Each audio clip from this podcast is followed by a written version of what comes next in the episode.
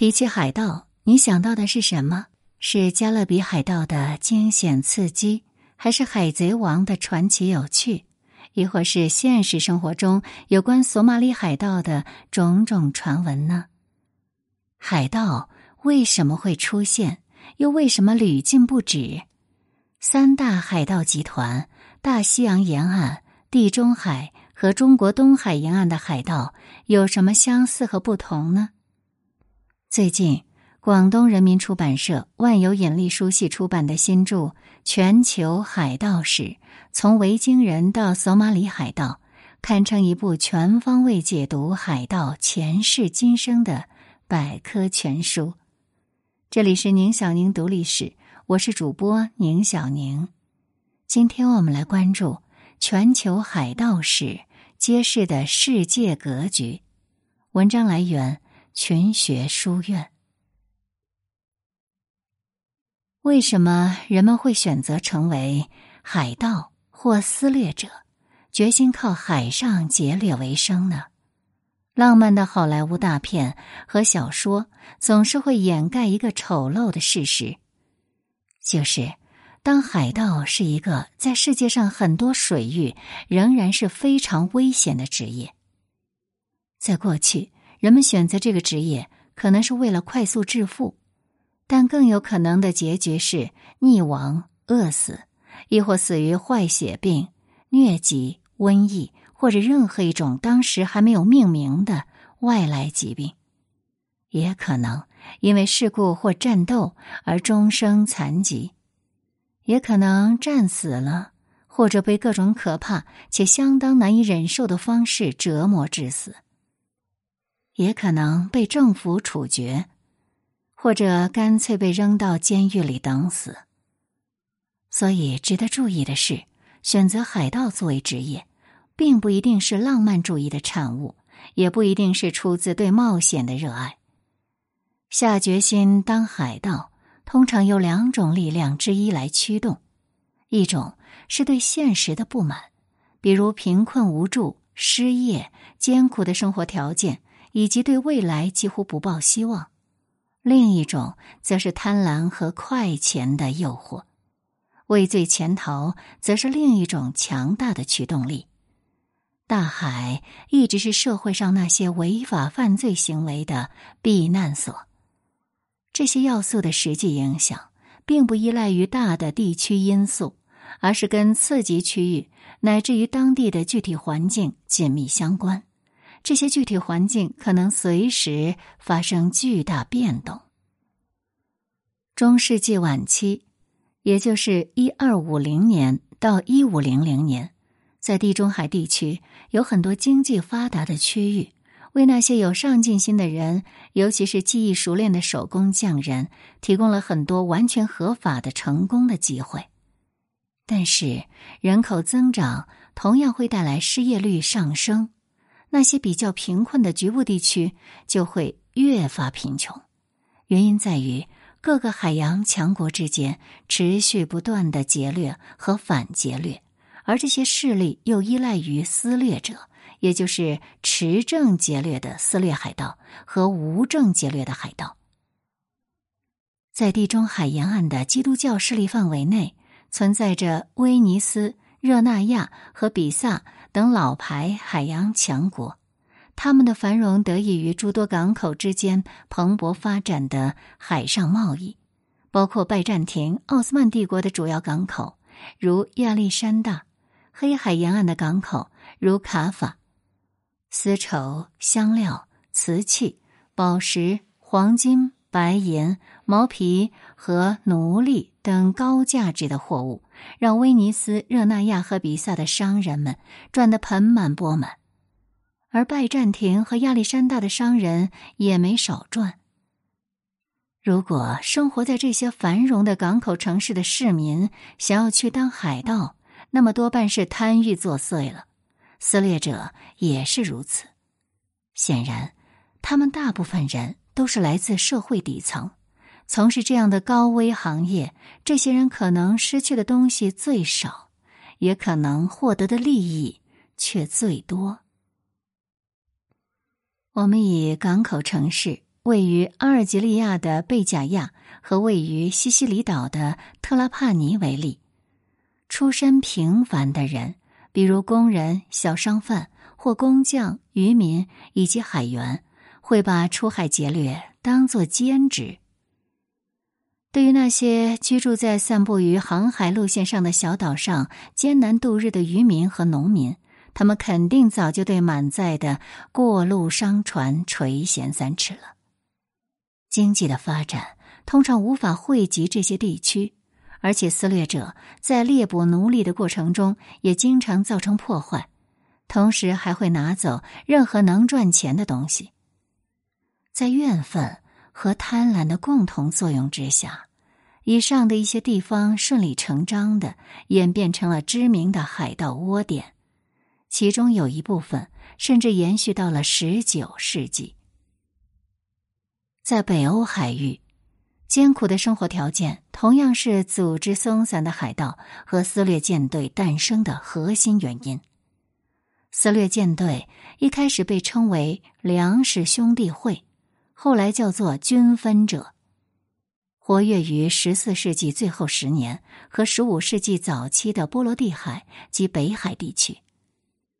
在这片区域，持续的海战给沿海地区造成了巨大破坏，而压迫式的封建土地秩序使得农民处于严苛的入侵式的控制之下。十三到十四世纪。大量农民和没有土地的工人移居城市，希望能在城里过上更好的生活，结果却发现，在相对单一的城市生活中，他们的境遇愈发悲惨。条顿骑士团国的情况尤其如此。这是一个由天主教军事组织建立的国家，疆域包括今天的爱沙尼亚、拉脱维亚。波兰、俄罗斯和瑞典这些国家的部分地区，这个组织参与了对抗非基督教部族王国和公国的十字军东征，直到十五世纪初期。海盗活动在波罗的海水域早已司空见惯，其形成原因和其他地方是完全相同的。这里密集的海上交通带来了丰厚的收入。而沿海国家不断变化的政治局势，又导致海洋警务无法有效进行。例如，在一一五八年，苦于频繁的海盗侵袭，丹麦沿海地区日德兰半岛和西兰岛的居民纷纷逃往内陆，留下了日渐荒芜和无人看守的土地，到处都是荒芜一片，武器和要塞也靠不住。到后来。梅克伦堡的约翰公爵在与丹麦的玛格丽特女王交战期间，向所有站在己方的人都发放了撕掠许可证。这个举措大大的放松了限制，使得无组织的零散海盗发展成有组织的庞大舰队。梅克伦堡与丹麦的战争主要在海上，这就需要建造新的战船，也需要新的水手。战争会带来大量抢劫掠夺的机会，于是出身三教九流的冒险者和亡命徒，其中呢是以北德意志人为主，纷纷聚集在梅克伦堡的港口，急切的应征。德特玛编年史是这样描述他们的：在这一年，即一三九二年，一帮难以管束的臣民。也就是来自各个城镇的市民、官员和农民聚集在一起，自称粮食兄弟会。他们表示将要讨伐丹麦女王，以解救被他囚禁的瑞典国王。此外，他们不会俘虏或劫掠任何人，反而会支持那些用物资和援助来参与对抗丹麦女王的人。来自梅克伦堡。粮食兄弟会却并没有遵守这个承诺，反而威胁到了整片海域和所有的商人，无论是敌是友。所以说，粮食兄弟会以及他们的后继者均分者和其他大型的有组织的海盗集团一样，并不是突然间出现的。鉴于其团伙中绝大部分人都是文盲，没有人留下回忆录之类的记录，因此到底是贪婪还是怨愤导致这帮人走上了海洋抢劫之路，还有待讨论。不过，这两个因素很可能在刺激那些来自汉萨同盟大城市的众多成员身上发挥了作用。他们多半意识到，梅克伦堡公爵对撕裂者的召唤太过于诱人了，这可是一个摆脱赤贫、大发横财的好机会。就算是死了，起码也算是为更好的生活争取过。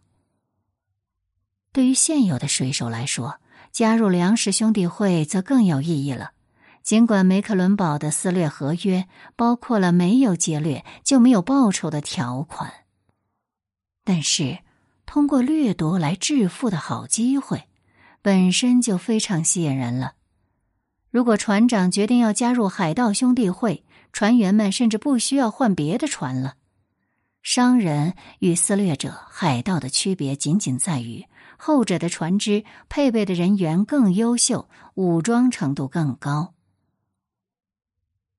考虑到所有的这些情况，海上强盗联盟的称号就特别能够说明他们的特征了。一般认为，“粮食兄弟会”这个名字来自这个集团受雇为撕裂者时负责的一项任务。一三九零年。这个撕裂者兄弟会受命为斯德哥尔摩饥困的民众提供补给，或者说公粮。这个城市被丹麦的敌人切断了补给，而一个更加合理的解释是，粮食兄弟会这个名字单纯是指他们自给自足的状态。兄弟或者兄弟会暗示了成员之间可能不平等但互相依存的关系。这个特征在“均分者”这个名称当中就显得更加突出了。这个称呼是出现在一三九八年左右的德语文献中，意思是平均分配的人。在等级森严、所有人都应该清楚自己社会地位的时代，不论高低贵贱，战利品平均分配的概念本身就是对政治精英的一种挑战。有趣的是，在中世纪那些决心走上海盗或者撕裂道路的人当中，不仅仅有被压迫的阶层，海盗和撕裂者的生活甚至有可能诱使一些贵族，并且通常是出自非常相似的原因，为了逃避残酷命运给他们带来的贫穷和悲惨的生活。当然，这里说的贫穷只是相对来说的。很多贵族可以说是被冒险精神，而不是其他原因带到大海上的。但是也有很多贵族出身的人被迫当了海盗或者撕裂者，例如十四世纪的意大利，各个城邦之间甚至不同派系之间频繁发生暴力冲突，导致许多名门望族不得不离开家乡，踏上逃亡之路。他们寻求通过从事海上袭掠和陆上抢劫的活动来维持自己的生活水平，或者更准确的说，多半是为了生存。一三二五年左右，许多来自热那亚的吉柏林战船攻击船队，进行海上突袭和抢劫。一四六四年。就连热那亚的公爵兼大主教保罗·弗雷格索都当了海盗，在当时他还算是一位臭名昭著的海盗。此前他被政敌驱逐出城了。在这个阶段，意大利的流亡豪门并不是唯一处境艰难的贵族。一三零二年，突如其来的意外和平让加泰罗尼亚的骑士们纷纷失业，陷入窘境。他们当中的许多人就集结到一个叫罗赫尔德弗洛尔的人旗下。这个人曾是圣殿骑士团的一名军士，因涉嫌行为失当而被逐出了骑士团，当了海盗。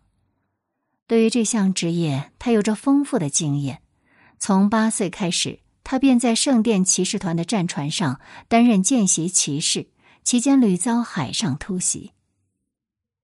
在十四世纪的大部分时间里，这些职业雇佣兵以加泰罗尼亚大佣兵团的名头，活跃在东地中海，干着撕裂或海盗的营生。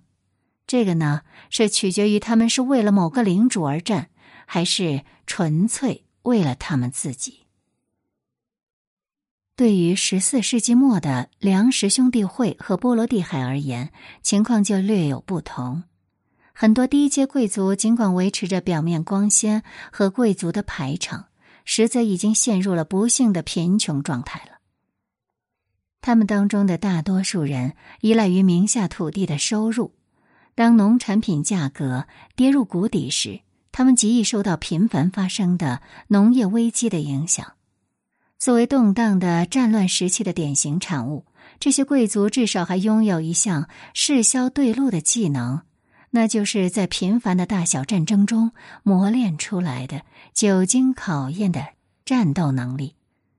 不仅如此，由于他们的悲惨处境，他们通常会认为抢劫和掠夺只是小恶，只是微不足道的罪过，并不觉得这是非常羞耻的事。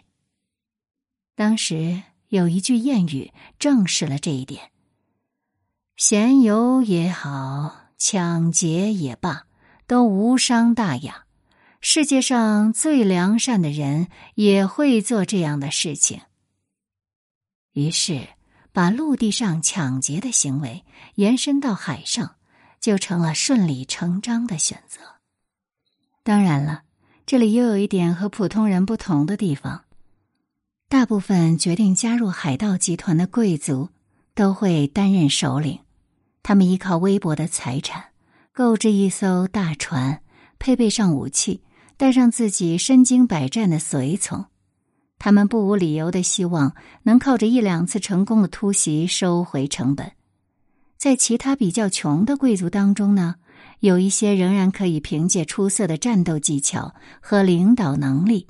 攀升到海盗集团的领导层，不需要事先自掏腰包买船。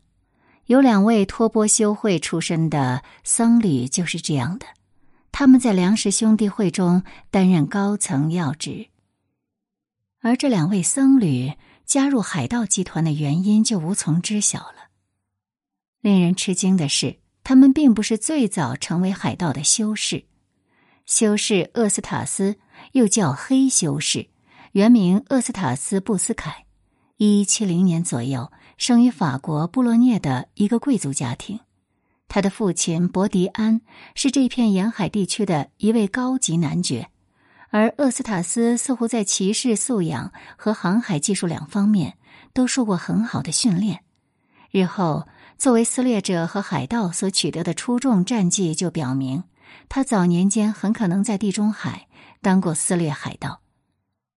尚不清楚他为什么会进入本笃会修道院成为一名僧侣，但他离开教会的原因倒是比较明确的。除了某些涉嫌行为不良的流言之外，他还试图为父亲报仇，因为他的父亲被另一名贵族杀了。在布洛涅一带经历了一小段时间的亡命生涯之后。他充分利用了自己在地中海做撕裂海盗的经验。大约在一二零四年，他加入了英格兰的约翰王麾下，成为一名撕裂者。当时，约翰王正在跟法国国王腓力二世进行一场持久战。将近十年的时间里，厄斯塔斯不仅袭击法国船只，还攻击法国在英吉利海峡的沿海地区。他将萨克岛。变成了一处半独立的海盗据点，惹恼了附近的英格兰港口黑斯廷斯、新罗姆尼、海斯、多夫和桑威奇这五座港口，也叫做五港同盟。他们也饱受厄斯塔斯的劫掠。当一二一二至一二一三年英格兰宫廷开始反对他时，厄斯塔斯迅速改换门庭，回到了法国阵营。转而袭击英格兰船只，攻击英格兰沿海地区。最终，他在一二一七年八月二十四号的桑威奇战役中丧命。英格兰水手投洒石灰粉，弄瞎了法国士兵的眼睛，成功的登上了厄斯塔斯的战船。他们跳上了厄斯塔斯的船，残忍的结果了他的手下。所有的贵族都被俘虏，修士厄斯塔斯被杀，他的头被砍了下来。战斗旋即结束。违背庄严的誓约，投身海盗事业的不只是个别的基督教修士。在地球的另一端，我们还发现了同样走上这条路的古怪佛教僧侣，例如徐海。他曾是一位受人尊敬的博学僧人，在杭州城外著名的虎跑寺修行多年，过着平静的生活。但是，一五五六年，不知道什么原因，他突然离开了寺院，加入了倭寇。这是十五世纪四十年代到十六世纪六十年代活跃在中国东南沿海地区的海盗集团。徐海通晓典仪、诵经和算卦。这就给他带来不少的好处，为他赢得了船员们的忠诚。他们称他为“天差平海大将军”。但是，就像加入海盗的北海及波罗的海的基督教僧侣一样，学海的情况也是特例，而不是普遍现象。